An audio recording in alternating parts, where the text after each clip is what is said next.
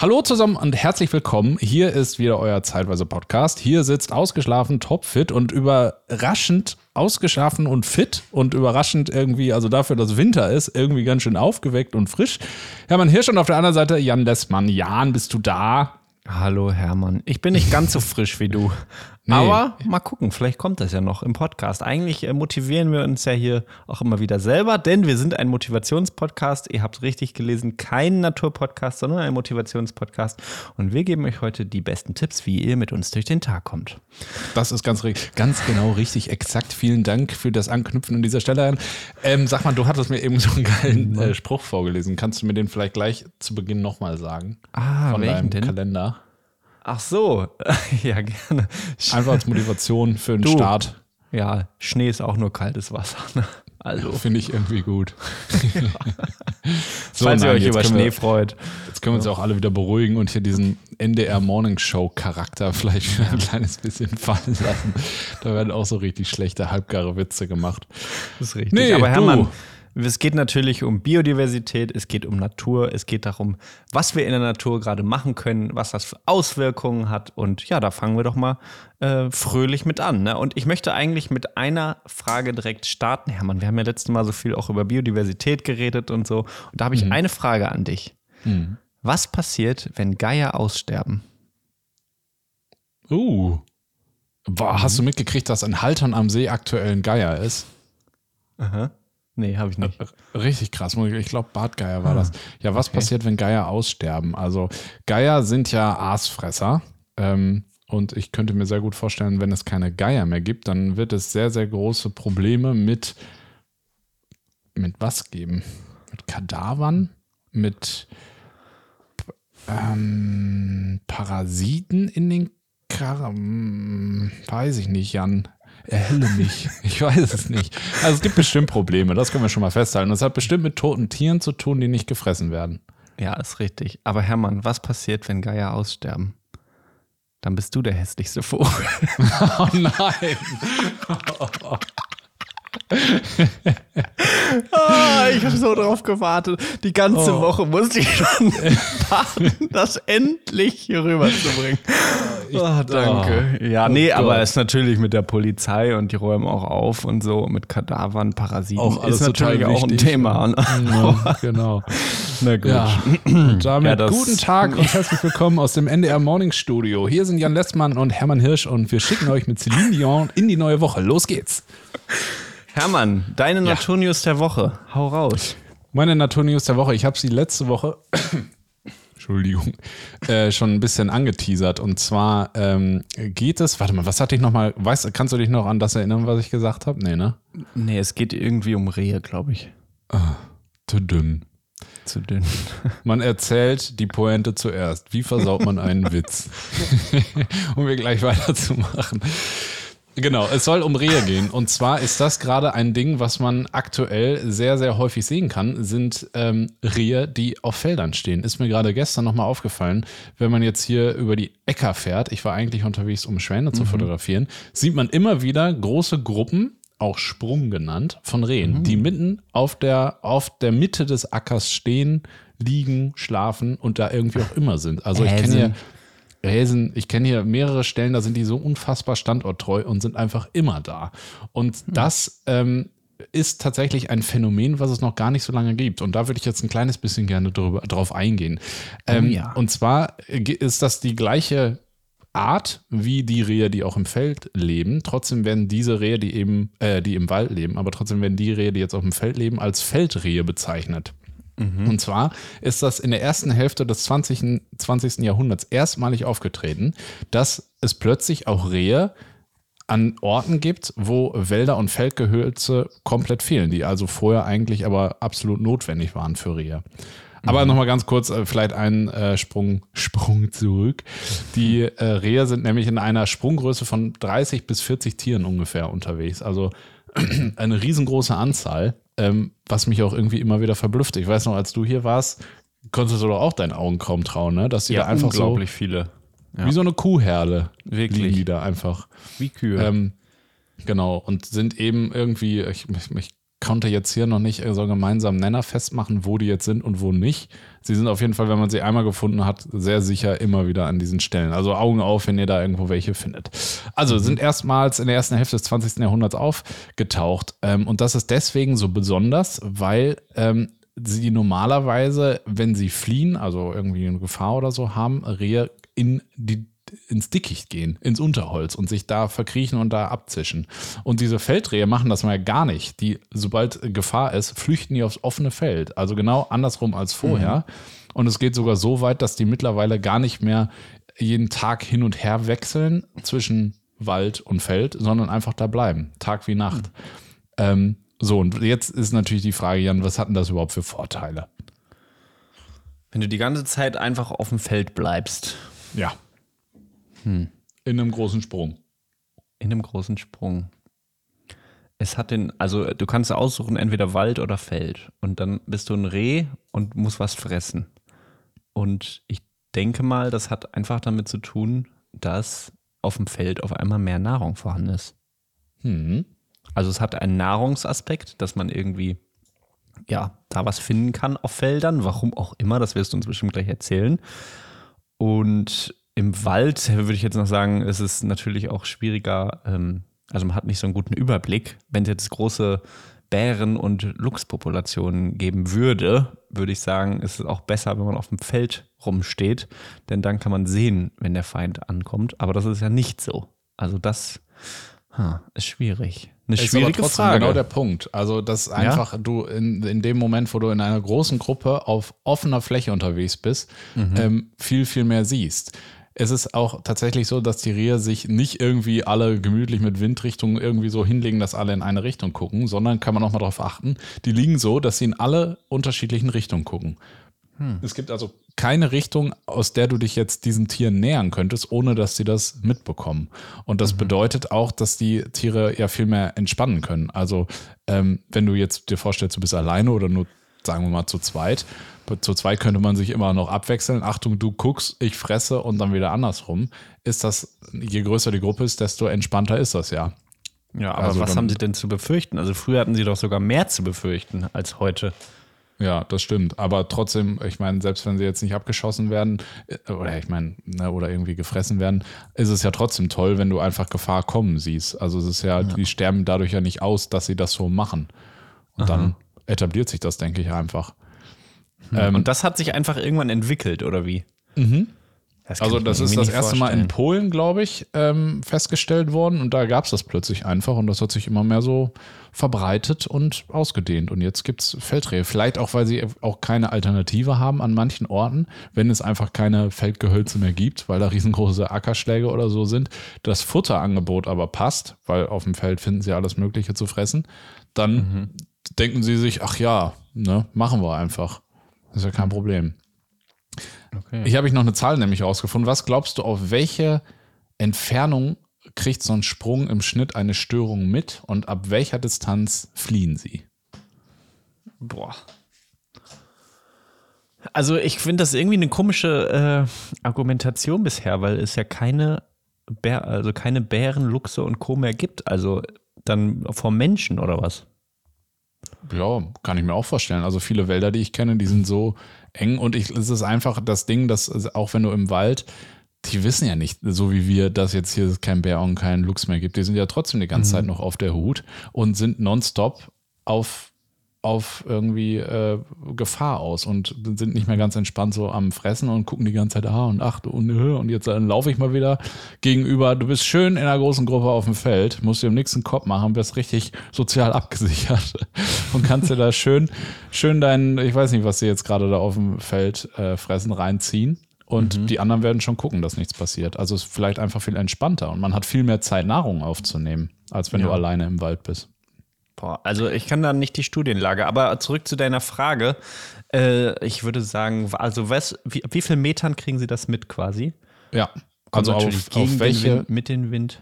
Ja, auf, äh, war jetzt immer so im Schnitt, aber auf welche Entfernung wird reagiert auf eine Störung und ab wann wird geflohen? Also, boah, ab, sagen wir mal, 200 Meter auf mhm. dem Feld und reagiert wird wahrscheinlich ab 50 oder so. nee, ab 100.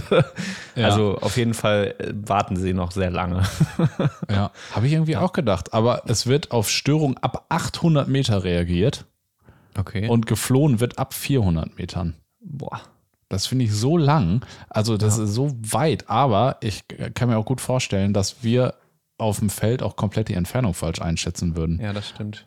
Ja. Man denkt, man ist ganz nah ran, das sind immer noch 150 mhm. Meter oder so. Aber man äh, weiß ja auch, dass Rehe eher solche Kurzflüchter sind. Ne? Die bleiben ja, mhm. also sie rennen kurz los, bleiben aber sofort wieder stehen, gucken ja. und wenn da alles wieder okay ist, dann ist alles gut. Im Gegensatz zu, zu Rotwild oder sowas, die einfach dann einmal rennen und dann auch nicht aufhören, so ungefähr. Ja, genau. Ja.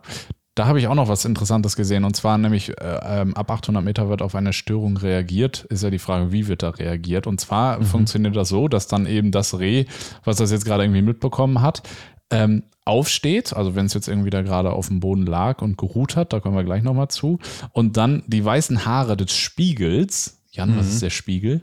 Hinten da was am Arsch. am Arsch, genau.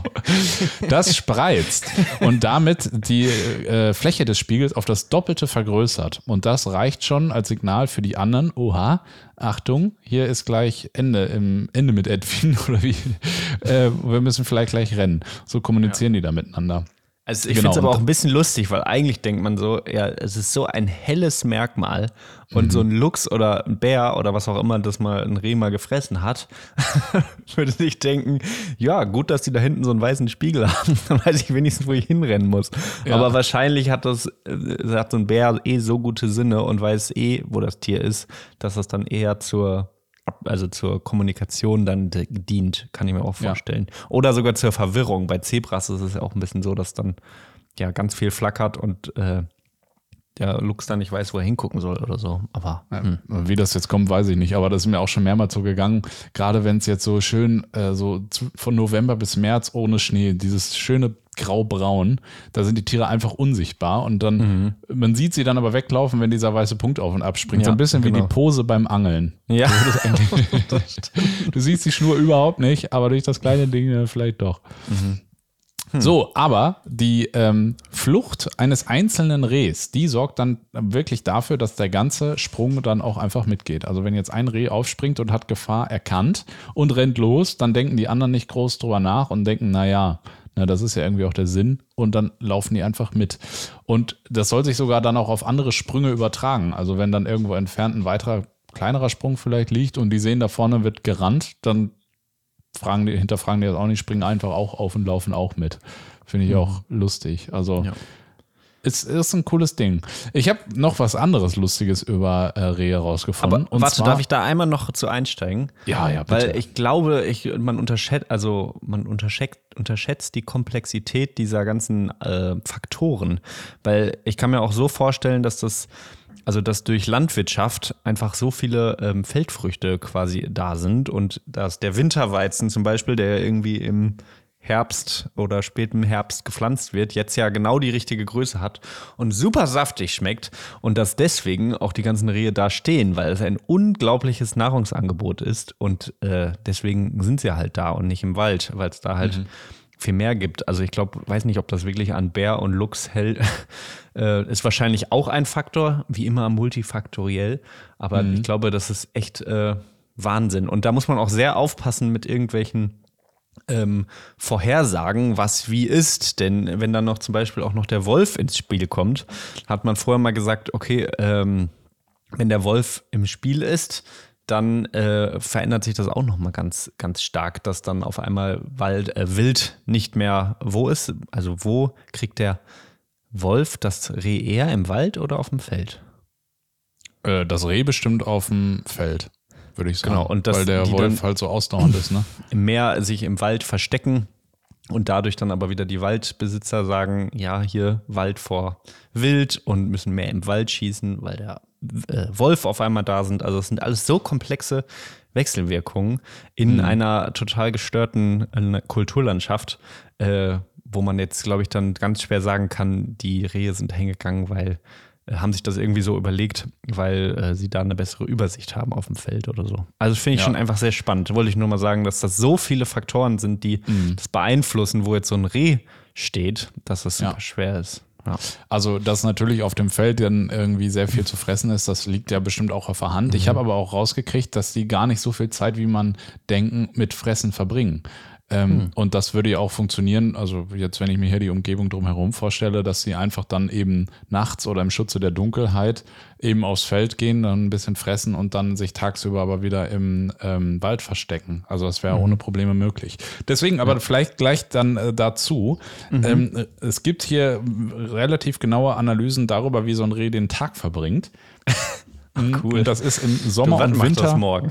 Genau. Wann, Wann steht das überhaupt putzen. auf? Das finde ich wirklich spannend. Das weiß ich jetzt nicht. Das ist hier schade. nur in Stunden eingeteilt, sozusagen. Was interessant ist, ist, dass das im Sommer und Winter unterschiedlich ist. Aber weil jetzt Ja. gerade Winter ist, würde ich sagen, lass ich dich jetzt einfach mal schätzen. So ein Tag hat 24 Stunden, Jan. Die Faktoren, die wir haben, sind Fressen, Wiederkäuen, Ruhen, Schlafen und Umherziehen.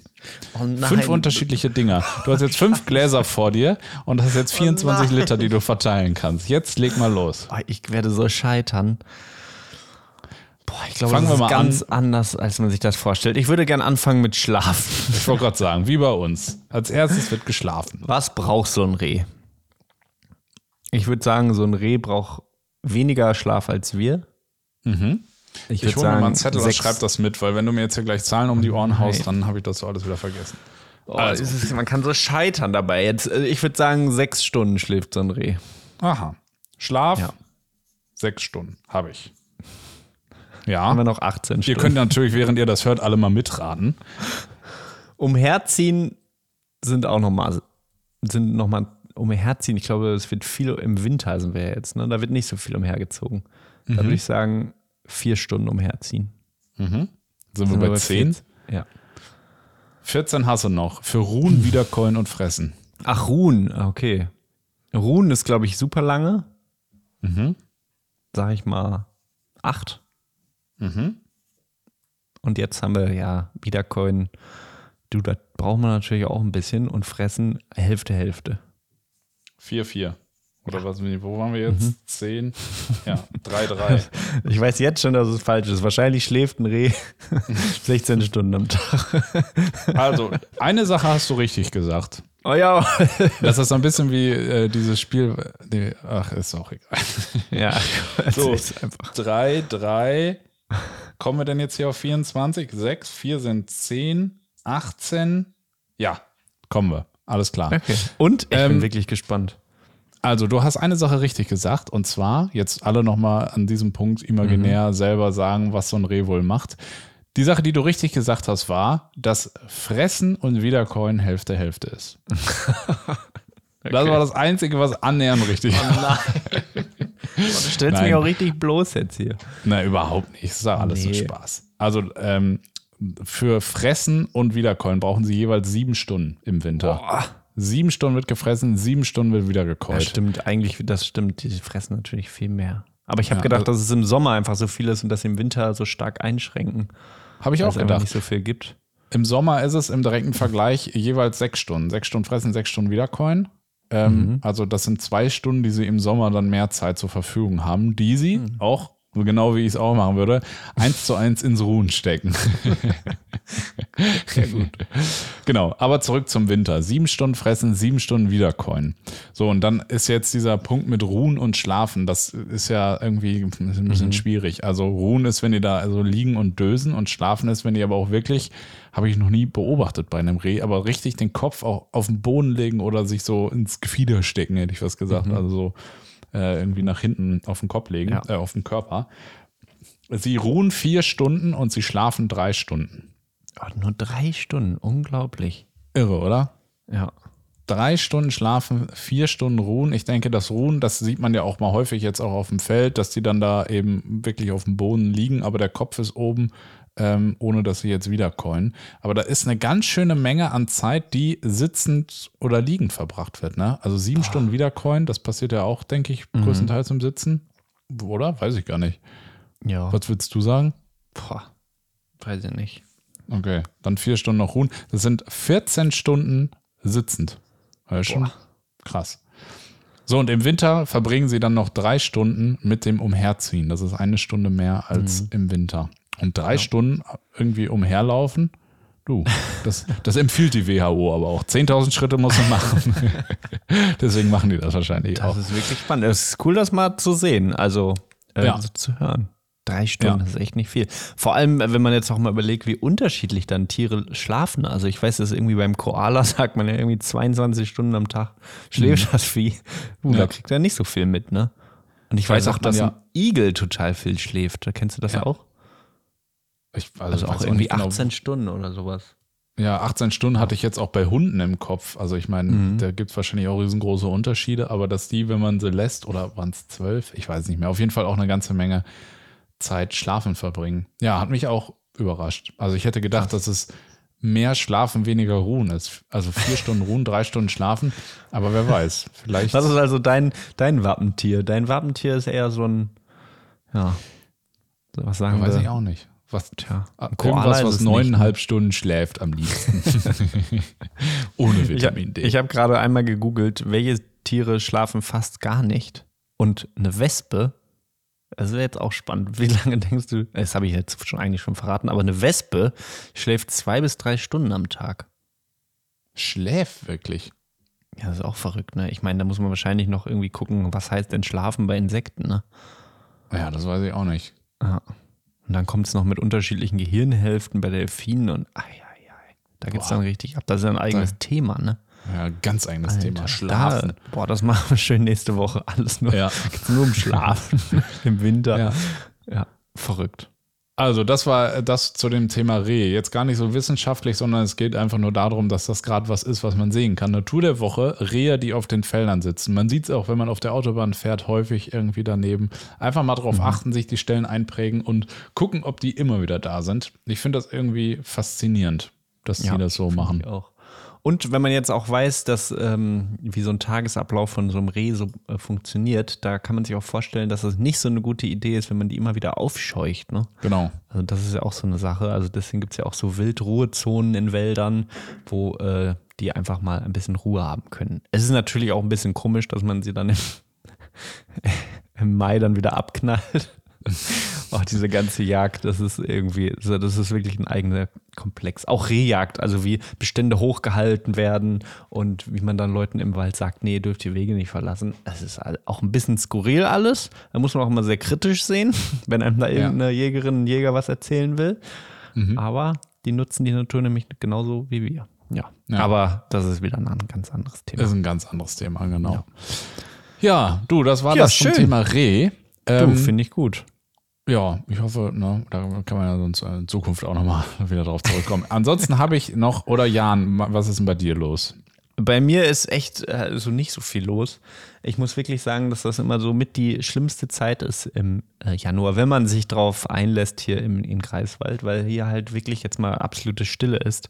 Und dann kriegt man jetzt schon immer diese Bilder von irgendwo aus dem Süden, wo jetzt Märzenbecher sind und wo man, wo der Frühling quasi losgeht. Und man selbst hockt hier immer noch so ein bisschen, es ist Nieselregen. Aber gerade geht's, es ist relativ kalt und äh, das ist ja auch sehr schön. Dann gefriert alles. Aber ich habe gerade nicht so viel äh, Punkte, die einfach passieren. Es ist Winterschlaf und das ist auch gut so. Ich sehe sehr viel Seeadler. Ähm, das passiert hier. Die Singschwäne haben wir ja schon drüber geredet, dass ich das sehr, sehr schön finde. Und Sag mal, sind Seeadler nicht jetzt schon in der Balz? ja, die gehen richtig, die gehen richtig ab. Also Seeadler sind mit die ersten, die da anfangen und Sachen machen. Wann, Also die legen doch super krass. früh auch ihre Eier im, Genau, im ja. Februar oder wann. Ja. Das, ist, echt natürlich krass. dann jetzt gerade aktuell. Seeadler. Ja. Ist natürlich Aber jetzt auch es relativ ist- lokal nur, aber. Mhm. Ja, also ich, ja, ich habe das Gefühl, das dauert auch noch so ein bisschen und so viel Seeadler gibt es halt nicht. Also deswegen würde ich damit jetzt nicht ankommen. Aber es geht, die sind schon wirklich schnell. Also irgendwo im Februar, ich hätte das jetzt eher auf den Februar gelegt, dass die Okay. anfangen zu balzen und dann Jetzt ja, gut die sein. irgendwann Ende Februar oder so die Eier mehr, ähm, oder im März. Ja. Ich kenne auf jeden Fall ein Foto, ich glaube, es ist von Willi Rolfes, von einer Coppola von zwei Seeadlern im Schnee. Gemacht oben in der Feldberger Seenlandschaft. Oh, boah. Aua. Also irgendwie, naja, gut. Ah. Ja, das Ja, heißt schön. bei dir, du ist, ist nichts, hast nichts zu erzählen. Du, wenn, also da habe ich ja diese Woche einfach nicht. Aber schön, dass du das nochmal so erwähnst. Auch gedacht, wir sagen einfach, dass ich auch Okay. Auch sonst viel Jan war auch dabei. Für uns Dann würde ich sagen, mache ich nämlich jetzt einfach weiter. ist ja nicht schlimm. Nee, wir können äh, noch eine ganz andere Sache machen. Ach Hermann, ich habe ja doch eine Sache. Ja, ich so weiß. Oh, du hast gedacht, ich will es einfach nicht erzählen, ne? Ja, ich habe gedacht, du willst oh, Ich habe hier ein Thema vorbereitet und habe es komplett vergessen. ja, naja. Oh, Hermann, naja, gut, vergessen wir das. Ich habe natürlich ein Thema. Schön, dass du fragst, Hermann. Mhm. Äh, ich bin ja Angler. Also ich bin mhm. ja, habe ja einen Jagdschein, habe aber noch nie gejagt und einen Angelschein, aber habe schon mal einen Fisch geangelt. Und hier im äh, Rick gibt es ja auch sehr viele Fische, hier in Greifswald. Wir haben den Bodden und die Ostsee und da sind Fische natürlich irgendwie ein Thema. Und ich möchte ja dieses Jahr auch irgendwie den Fischen mal im Neoprenanzug zu Leibe rücken. Äh, mhm. Äh, jetzt aber gerade noch nicht, es ist nämlich sehr kalt. Aber worauf ich hinaus will, was machen Fische eigentlich im Winter? Das ist ja irgendwie nochmal was anderes als jetzt so ein Reh. Denn Fische sind, Hermann? Ja. Hat doch nicht aufgepasst. Fische sind richtig abgetaucht. Fische sind richtig abgetaucht, ganz genau. Die sind richtig, die sind müde jetzt. Fische sind wechselwarme Tiere, Hermann. Was heißt ah. das? Hast du im Biologieunterricht aufgepasst? Äh, wechselwarm heißt, dass sie an unterschiedlich warm sind. Das heißt, sie sind nicht immer gleich warm. Richtig. Wenn im Sommer das Wasser 20 Grad hat, ist so ein Karpfen 20 Grad, 20 Grad warm. Jetzt ist es aber leider nur 4 Grad. Dann ist so ein Karpfen also? halt kurz vorm Gefrierpunkt. Bei 4 Grad brauchst du nicht mehr runterkühlen. Mhm. Ja, aber was das Unglaubliche ist, ich finde es immer sehr äh, faszinierend, wie Tiere ihren Herzschlag anpassen können. Ich meine, wir können das ja auch und äh, irgendwie, wenn wir Sport machen, schlägt unser Herz auch schneller oder langsamer, aber nicht für so einen langen Zeitraum. Und im Sommer hat ein Karpfen einfach einen Herzschlag von 130 mal pro Minute. Und im Krass. Winter, was schätzt du? Fünf. Ah, sehr gut. Drei bis sechs Schläge Ui. pro Minute. Und er fällt wirklich in eine Art Starre. Und dann, ähm, ja, sind einfach sehr viele Fische. Wo zu finden, Hermann? Du hast so einen See und wo gibt es dann die Fische?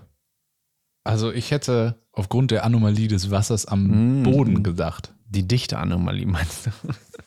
Anomalie des Wassers ist das? Also die dichte Anomalie. Ja, okay, ja, genau. ja stimmt. No. Ja. Nur damit also wir auch wissen, über was wir reden. Die Leute ja. wissen ja mal okay. Also äh, am Boden des Sees, um genau. deine Frage zu beantworten. Denn Wasser hat eine schöne Eigenschaft, dass sie äh, bei 4 Grad die höchste Dichte hat. Was heißt das? Es ist einfach sehr schwer, richtig schweres Wasser und das sinkt natürlich zum Boden. Und oben, wenn dann zum Beispiel eine Eisdecke auf dem See ist, wird es halt nicht weiter runtergekühlt und dann hat man meistens so eine Schichtung, dass man oben halt das Wasser gefriert bei 0 Grad, oben 0 Grad und dann geht es langsam runter und unten ist dann 4 Grad. Und so ein Fisch ist nicht blöd, er geht natürlich dahin, wo es am wärmsten ist und das ist dann eben ganz unten am Boden und deswegen sind Fische jetzt alle oder fast alle eben unten am Boden anzutreffen. Und da mhm. lungern sie rum und da gibt es auch sehr unterschiedliche Varianten noch. Also zum Beispiel eine Schleie, das ist ja ein, ein Fisch, den wir hier auch haben, der hält so eine richtige Winterstarre. Also der gräbt sich ein und bleibt da. Oder gräbt sich nicht ein oder lässt sich so in den Schlamm sinken und ist wirklich fast ausgehungert, äh, wenn er im Frühling äh, wieder losgeht. und deswegen kann man Schleien im Frühling auch sehr gut fangen. Ne? Hm. Aber du kennst dich ja mit Schleien und Fangen aus. Ne? Aber das ist eine ganz andere Geschichte. Barsch, Zander, Hecht, also irgendwelche Tiere, die eher Räuber sind, die wandern so ganz langsam umher und fressen auch mal einen Fisch zwischendurch. Und, äh, Aber was ja. für Fische, fragt man sich, wenn die alle schlafen? Wenn die alle am Schlafen. Alle am Schlafen. Äh, wir, kleine also Weißfische, andere, das ist auch viel Kannibalismus. Also kleine, äh, große Hechte fressen kleine Hechte. Da das ist wie in der Marktwirtschaft. Boah, jetzt wird sogar hier noch richtig sozialkritisch. Naja. Ja, mhm. und deswegen, falls ihr euch gefragt habt, was macht so ein Fisch eigentlich im Winter? Ne? Krass. Jetzt wisst ihr es, ganz spannend. unten lungert er da rum. Und jetzt ist es natürlich so eine Sache, was passiert in so Ozeanen? Also, wenn man jetzt mal Nord-Südpolarmeer also mhm. sich anschaut, wo es einfach unglaublich lange Frostperioden gibt und es da nicht diese typische Schichtung gibt, weil es äh, auch windig ist und Salzwasser ja auch erst irgendwie bei, was, was war das, minus zwei Grad oder so, ja, äh, gefriert. Ja. Mhm. ja. Und da ist natürlich schwierig. Was machen die? Und Was machen sie, Hermann?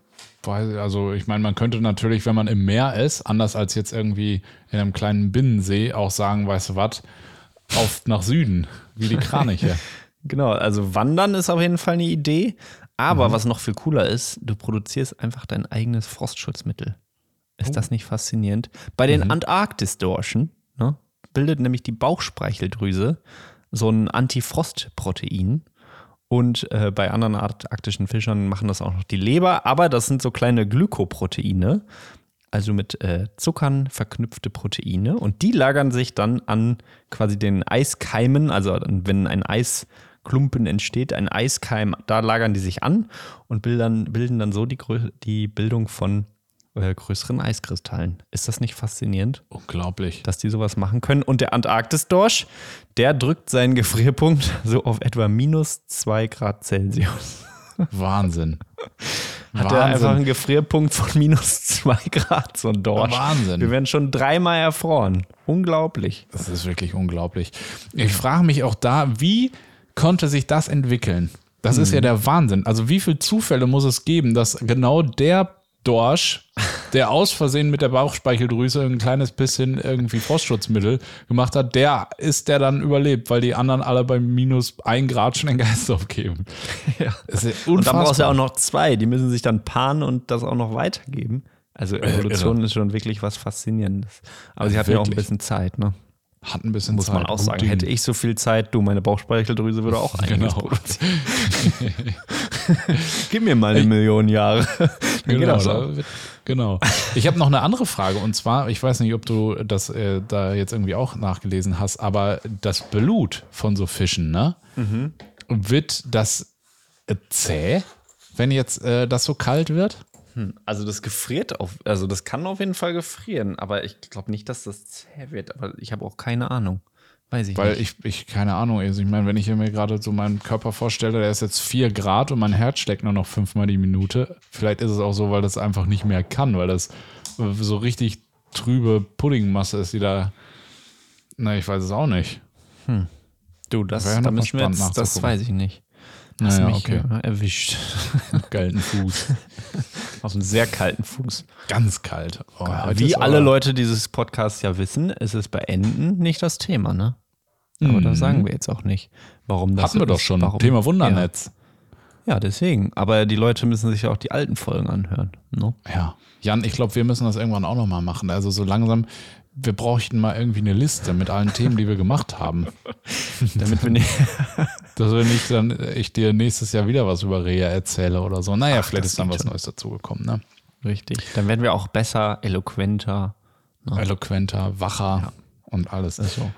So, Herr war's das mit den Fischen? Das war's mit den Fischen. Ähm, okay. Ich werde der ganzen Sache auf den Grund gehen. Neoprenanzug ist gestellt und ich schaue mir die an.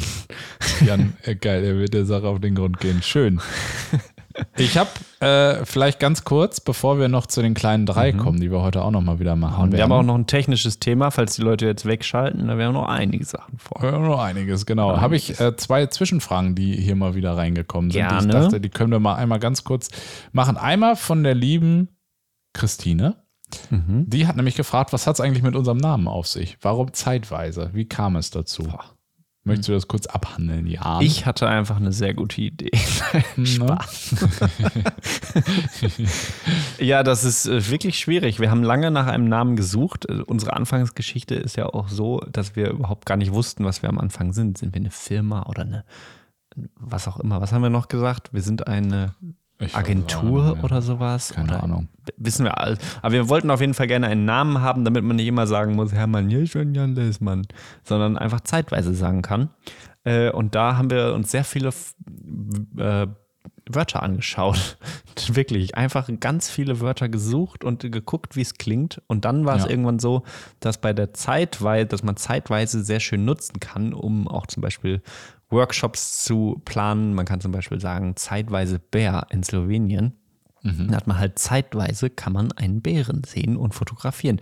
Wo übrigens gerade noch vier Plätze frei sind für unseren Kurs im Juni, richtig? Ju oder im Juli, Juli glaube ich, oder? Julo ja. oder Juno? Juli. Ach so, okay. Ähm, und da äh, kann man noch mitfahren und das heißt dann zum Beispiel zeitweise Bär. Falls ihr da Interesse habt, dann könnt ihr auf unsere Website ähm, vorbeischauen. Wenn ihr aber zum Beispiel zeitweise was haben wir noch? Greifswald anschaut, dann ist dieser Kurs leider schon ausgebucht. Oder man kann auch sagen, zeitweise Podcast, so heißt er ja auch. Zeitweise ja. Natur. Und so zeitweise online haben wir, oder zeitweise Corona hieß es, als der Online-Kurs losgegangen ist. Also es hatte sich einfach total angeboten. Ne? Mhm. Auch hier sind übrigens noch Plätze frei, um das auch mal werbetechnisch zu nutzen.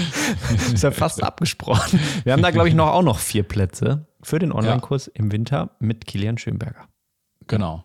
So ist das ja, entstanden. Das Oder Hermann, hast du noch was dazu? Nee, also das Einzige, was man äh, noch sagen kann, ist, dass sich das dann bei uns relativ schnell auch etabliert hatte. Also äh, ich würde sagen, die ersten zwei Tage war man sich unsicher, weil man gerade hunderte Wörter irgendwie darauf untersucht hat, ob man Stimmt. die eben als eigenen Namen nehmen könnte. Aber äh, es hatte sich dann relativ schnell eingebrannt und seitdem ist das irgendwie, wurde das auch nie wieder hinterfragt. Aber nee. ich glaube, das ist auch dann normal, wenn man so einen Namen hat. Ja. Ja, das dazu. Und dann haben wir noch eine Frage bekommen von Immo. Äh, und mhm. der hat gesagt, das Thema Bild aussortieren, das wäre doch auch nochmal mhm. eine Idee. Er weiß nämlich immer nicht, wie er da vorgehen soll, ob er, ob wir großzügig schon auf der Kamera löschen, ob wir Sterne vergeben, ob wir Stichworte nehmen, wie viel behalten wir, was löschen wir. Einmal mhm. einfach mal sagen. Ja, Hermann, da musst du ausholen, das ist deine Taktik. Habe ja, ich ja von dir gelernt, ne?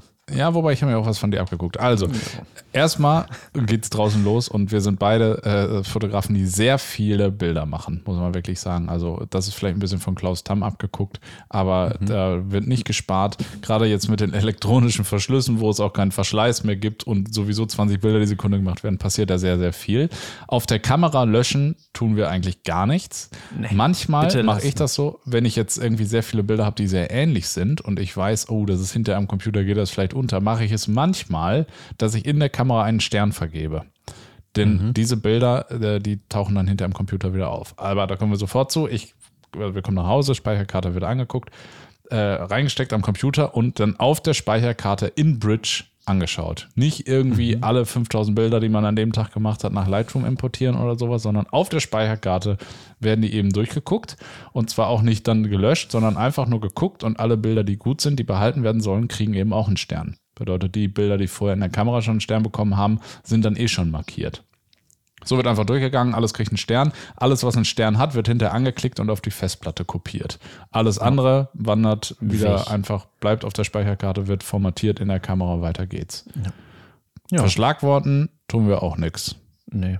Und es ist manchmal schwieriger, sich dann zu entscheiden, nehme ich das Bild mit, nehme ich es nicht mit. Ich äh, bin da nicht ganz so rigoros. Also ich habe eigentlich hinterher immer noch relativ viele Bilder übrig, weil es gibt so viel Speicherplatz. Es ist relativ günstig geworden und nicht, dass man sich hinterher doch ärgert. Ja, ja. genau. Ja, ja, ganz einfach. Das ne? ist das Vorgehen, genau. So ist das. Jetzt noch eine ja. ganz andere Sache, Hermann. Nicht, mhm. dass die Leute uns hier einschlafen, technischer, technischerweise. Wir mhm. haben noch eine Empfehlung. Und zwar haben wir noch die kleinen drei. Die mhm. kleinen mhm. drei Top-Ferngläser, die wir empfehlen können. Ja. ja. Und äh, danach würde ich auch noch ganz gerne, das haben wir jetzt länger nicht gemacht, nochmal die aktuellen Inspirationen dieser Woche oh, nehmen. Aber ja. das machen wir dann vielleicht zum Schluss. Finde ich auch. Okay. Ich habe auch eine richtig gute Inspiration, muss ich sagen. Aber Ferngläser ja. sind auch irgendwie wichtig. Ich äh, mhm. finde Ferngläser auch sehr, sehr cool. Ich habe mal bei Schottland gesagt, dass ich es nicht so oft nutze. Hier in Greifswald nutze ich es aber auch sehr, sehr gern. Auch wenn man keine Lust hat, irgendwie eine Kamera gerade mal mitzunehmen. Fernglas ist eigentlich immer dabei und man kann immer was sehen. Und das ja. ist so schwer, weil es da irgendwie Ferngläser für 100 Euro gibt und für 5000 und man weiß überhaupt nicht, wo man anfangen soll. Äh, mhm. Äh, deswegen habe ich gedacht, wir haben natürlich jetzt nicht den Überblick über alle Ferngläser, die es so irgendwie gibt, aber wir können ja trotzdem irgendwie unsere Empfehlungen aussprechen. Und was ihr mhm. dann daraus macht, ist dann eure Sache, aber wir sind zumindest sehr zufrieden mit den Sachen und das ist ja eigentlich ja. das hinterher, wo es ankommt. Wir sind da nicht ja. bezahlt worden für, sondern es sind unsere ganz persönlichen Meinungen. Ja. Genau. Alle Ferngläser haben wir selber gekauft. ja, und also, ja, ja, ja, ja, ja. Soll ich anfangen, Jan? Hermann, dein Platz 3. Okay, weil ich würde das gerne direkt nochmal eben aufbohren, das Thema, und zwar die äh, kleinen drei Fernglas-Empfehlungen.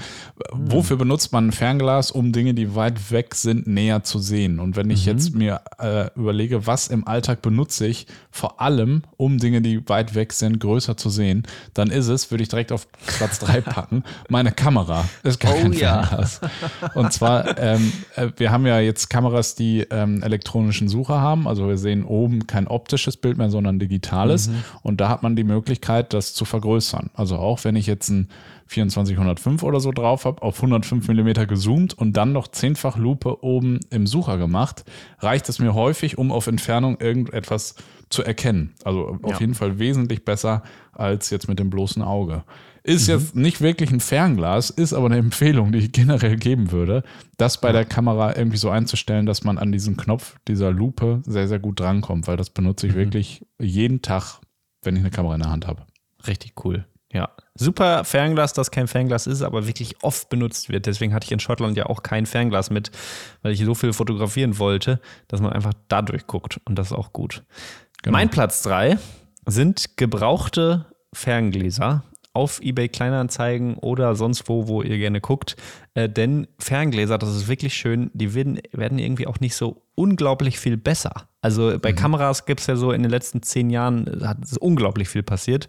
Bei Ferngläsern habe ich nicht das Gefühl. Also auch ein 20 Jahre altes Fernglas äh, was damals mal gut war, ist heute auch immer noch super und die sind dann doch relativ günstig zu bekommen. Und gerade bei Zeiss, Swarovski und Leica, das sind ja die, so die drei großen Marken, die zumindest früher immer das eigentlich den Markt dominiert haben.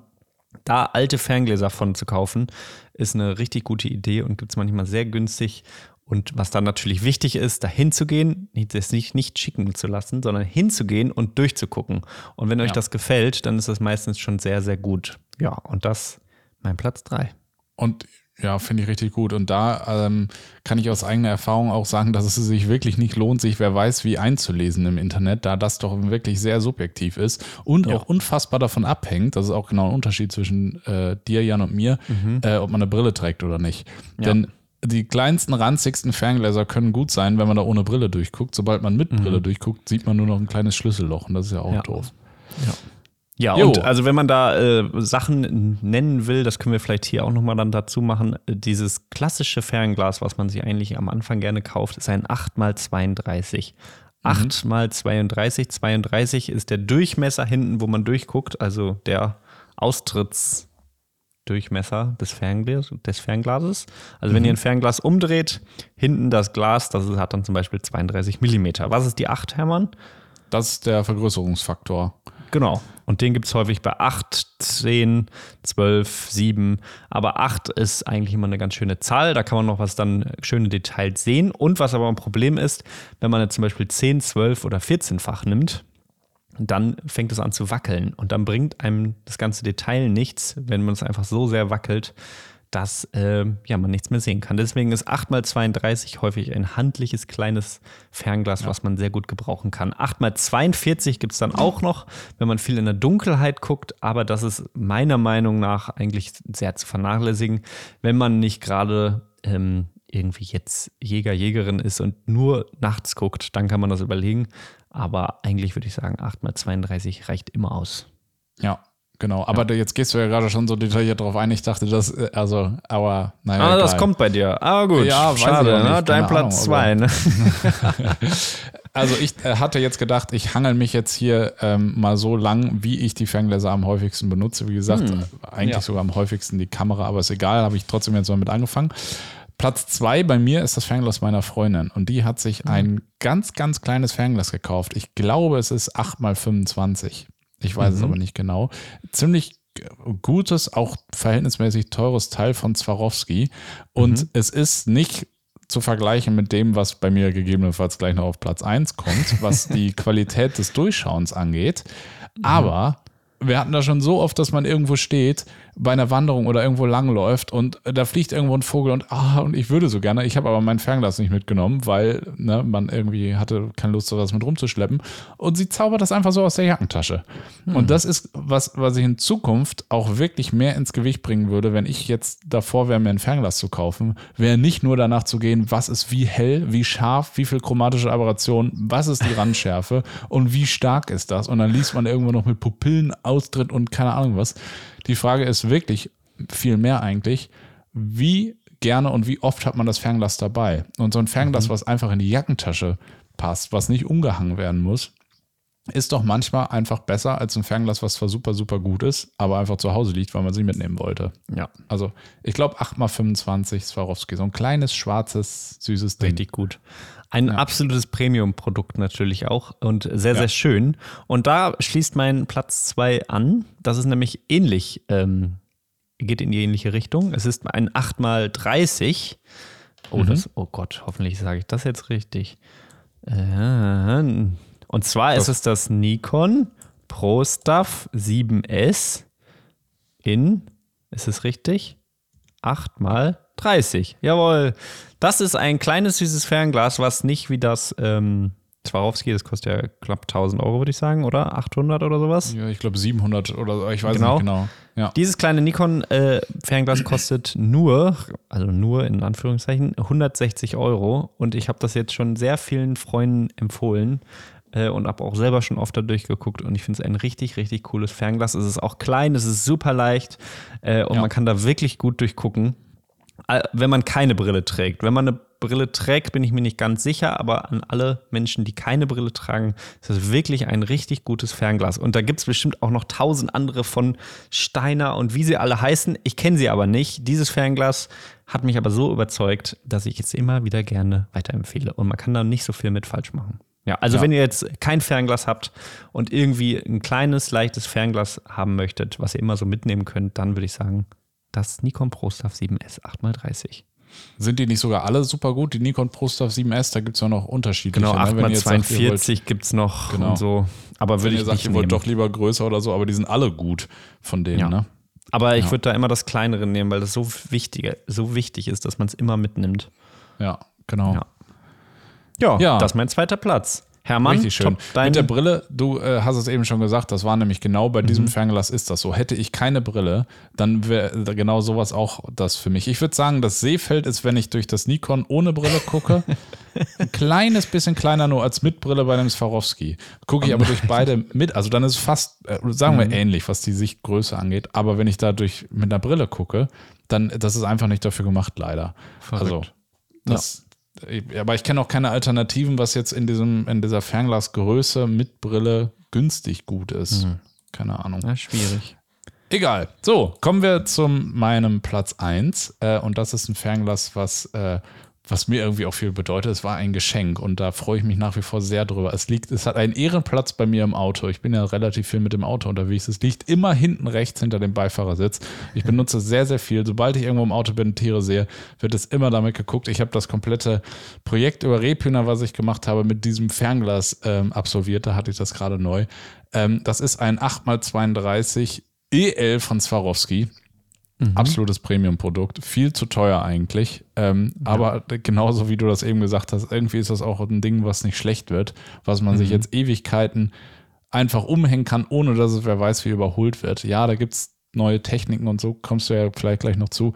Ähm, aber das ist wirklich der absolute Wahnsinn. Und das ist ein Fernglas, wo also generell bei diesen Swarovskis, Leicas und so, wenn man eine Brille hat und sagt, man möchte Geld ist nicht ganz so wichtig. Man möchte vor allem das perfekt große, klare Sucherbild haben. Dann sind diese Premium-Ferngläser halt wirklich leider unangefochten vorne. Und das ja. ist wirklich der absolute Traum. Und trotzdem noch nicht so ein großer Prügel, also muss man mhm. auch sagen. Cool. Ja. ja, schön. Ja. War das jetzt dein Platz 1, ja, ne? Das war mein Platz 1, ja. Mein Platz 1 ist ein ganz sehr persönlicher Platz 1 und äh, bestimmt nicht für euch auch da, also nicht für alle, sondern nur für ganz spezielle Anwenderkreise.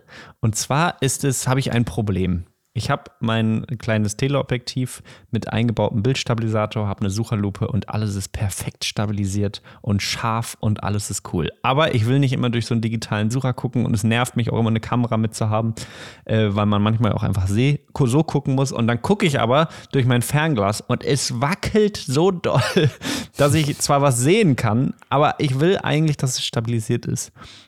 Und äh, das macht ja einen großen Vorteil. Und jetzt hatten wir in Belgien, als wir auf dem Antwerpen Foto Festival waren.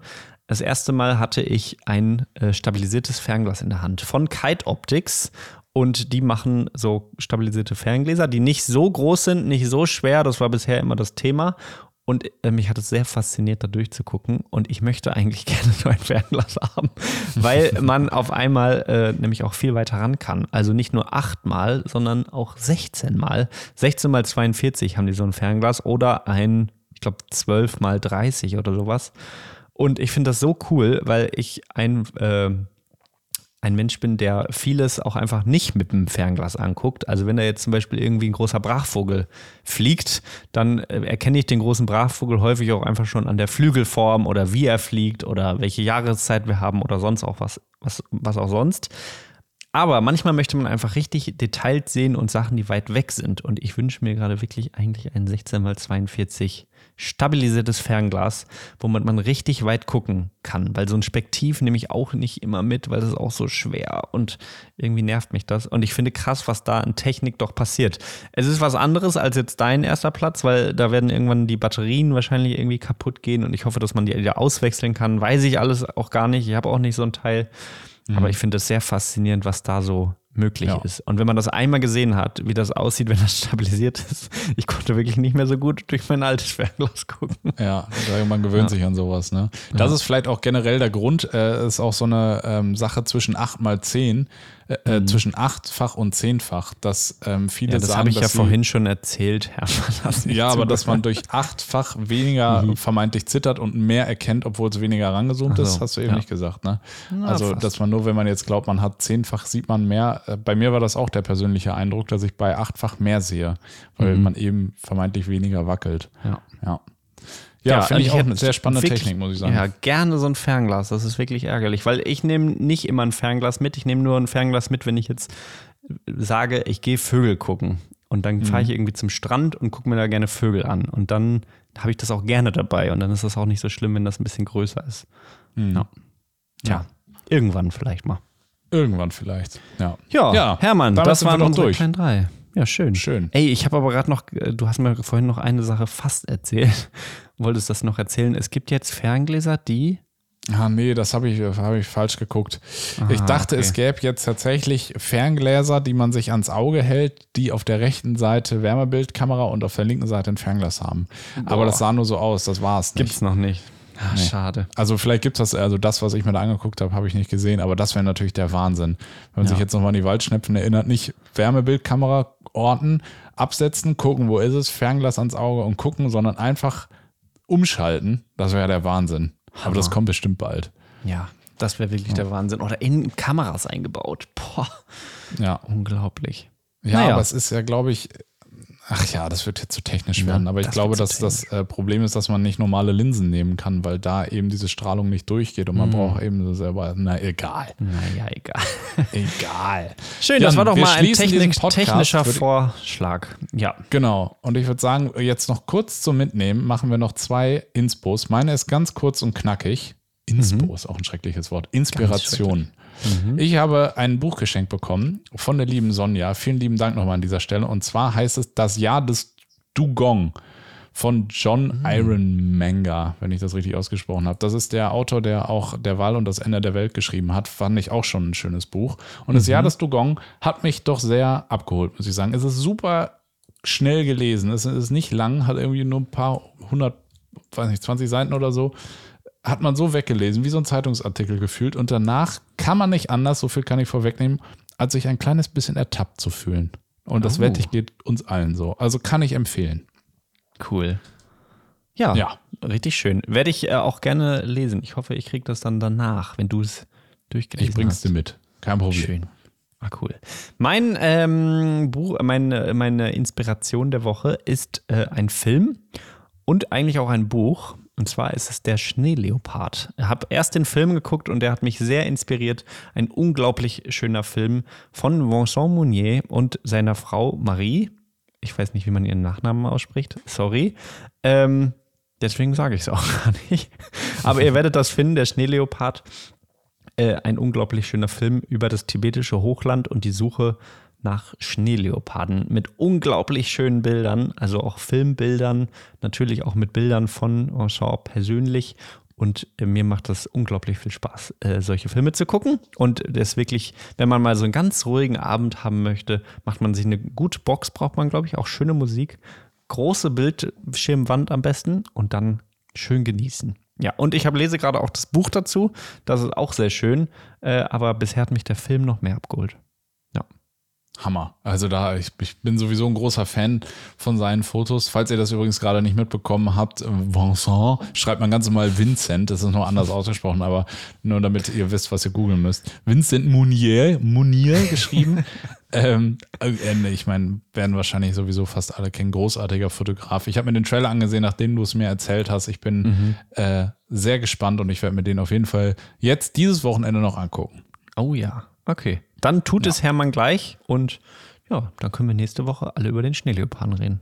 Ja, so machen wir Schön. das. Schön. Hermann? Jan? Ich habe nichts mehr zu sagen. Ich auch nicht. Ich gehe jetzt auf eine Party. Schön. Und ich gehe jetzt einen Film gucken. Ist auch schön. Wir hören uns hier nächste Woche wieder. Ganz viel Spaß draußen und dann hören wir uns wieder und ja. so. Ich Ey, und vergesst diesen. Witz nicht. Der holt viele Leute ab. Ne? Also auch um das nochmal, damit ihr das auch weitermachen könnt.